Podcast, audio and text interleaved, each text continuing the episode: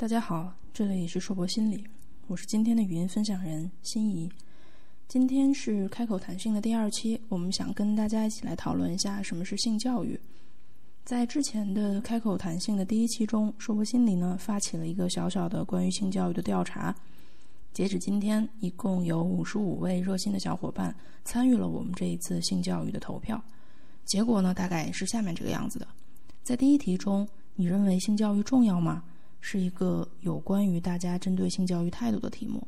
在设置的五个选项中呢，认为重要和非常重要的分别占了投票的总份额的百分之四十和百分之六十，而无所谓、不重要和一般这三个态度呢，则没有人认领。因为本次投票没有计算年龄、性别这样的因素，我们姑且认为所有参与投票的小伙伴都是关注硕博心理的成年或者是即将成年的人。也就是说，投票者未来可能会选择成为一名家长或者是一名养育者，而你们对待性教育的态度都是非常正向，并且是很重视这样的性教育的。第二题，你在未成年时接受过性教育吗？关注了大家在成长过程中是否接受过性教育的状态。那此题中呢，非常遗憾的可以看到，选择完全没有。或者是有一点但很模糊，这两个选项的小伙伴占了绝大多数，分别是百分之四十五和百分之四十四。表示在未成年时接受过来自家庭或学校的性教育的小伙伴加在一起也只有百分之十一。此题和第一题放在一起来查看的时候呢，我仿佛能感觉到屏幕背后们小伙伴内心缓缓升起的怨念。原本应该属于重要和非常重要的性教育，作为行使教育职责的两大主体，家庭和学校，在这一项议题中呢，却是基本失声的状态。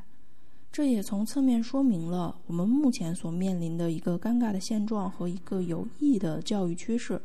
针对性教育这一个教育议题呀，大家虽然没有接受到足够的来自家庭和学校的系统化教育，但是大家都普遍认为呢，它是重要的。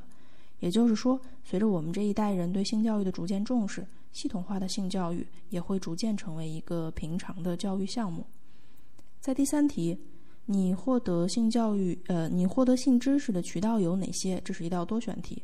从选项的选择上来看呢，家庭教育和学校教育这两个我们通常意义上的主流教育渠道，在所有选项占比中加在一起仅占百分之十九，而来自网络。同伴和书影影影像制品这样的选项呢，则分别占到了百分之二十八、百分之二十一和百分之三十二。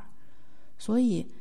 题目的这个题的目的，其实在一定程度上也是想给即将或者是已经成为养育者或者是家长的准家长或者是已经成为家长的呃小伙伴们一个小小的提醒，就是说，如果作为教育的主体之一的你们呢，不在性教育这一个话题中站出来。帮助你们的孩子获取有效的性知识，教给他们正确辨别来自网络、同伴、书籍、影像制品的有关性的信息。那么，在性教育这一个领域中，你们孩子所能接收到的信息可能会远远超出你们所控制和干预的范围。正如我在上一期开口谈性中所提到的。性这一个话题，因为其文化和生理因素的特殊性，是不能依靠试错这样的方法来进行学习的，因为它的试错成本可能高到一般人没有办法承受。作为养育者呢，我们有责任为孩子提供经过筛选的正确的信息，以及获知这些信息的渠道。从这个小小的调查来看呢，诸位家长、准家长们所面临的问题，也可以说是相当棘手了。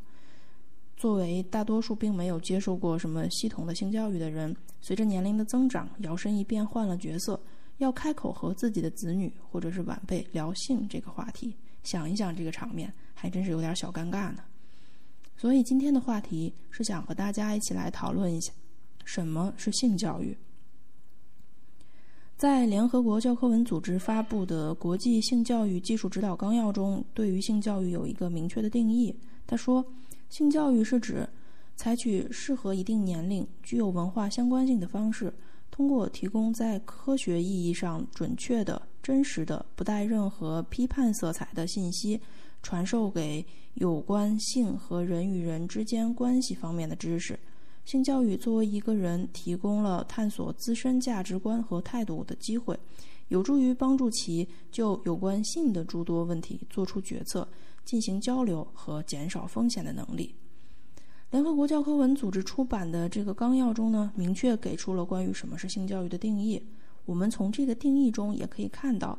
这样的性教育除了侧重于性知识的普及及传播以外，性知识本身呢，也不仅仅只是局限于我们平时熟悉的那些生理卫生知识的部分，它还包括了人际关系、亲密关系、对自己的理解、对他人的尊重等等信息。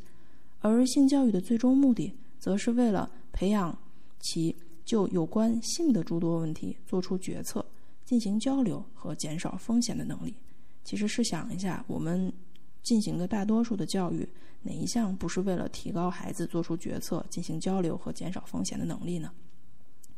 作为养育者，我们应该为孩子提供充足的信息，培养他们来辨别嗯来自不同渠道的诸多信息的优劣的能力，教会他们如何保护好自己。在接下来的一系列文章中呢，我们也将会和大家一起来探讨。针对不同年龄段的孩子，针对他们的认知发育特点和心理特点，需要接受哪些与性有关的知识？同时，也欢迎大家留言和我们讨论，你认为性教育是什么？以及关于性教育，你有什么样的担忧和疑问呢？今天的分享就到这里，这里是硕博心理，无论你在哪里，世界和我陪伴着你。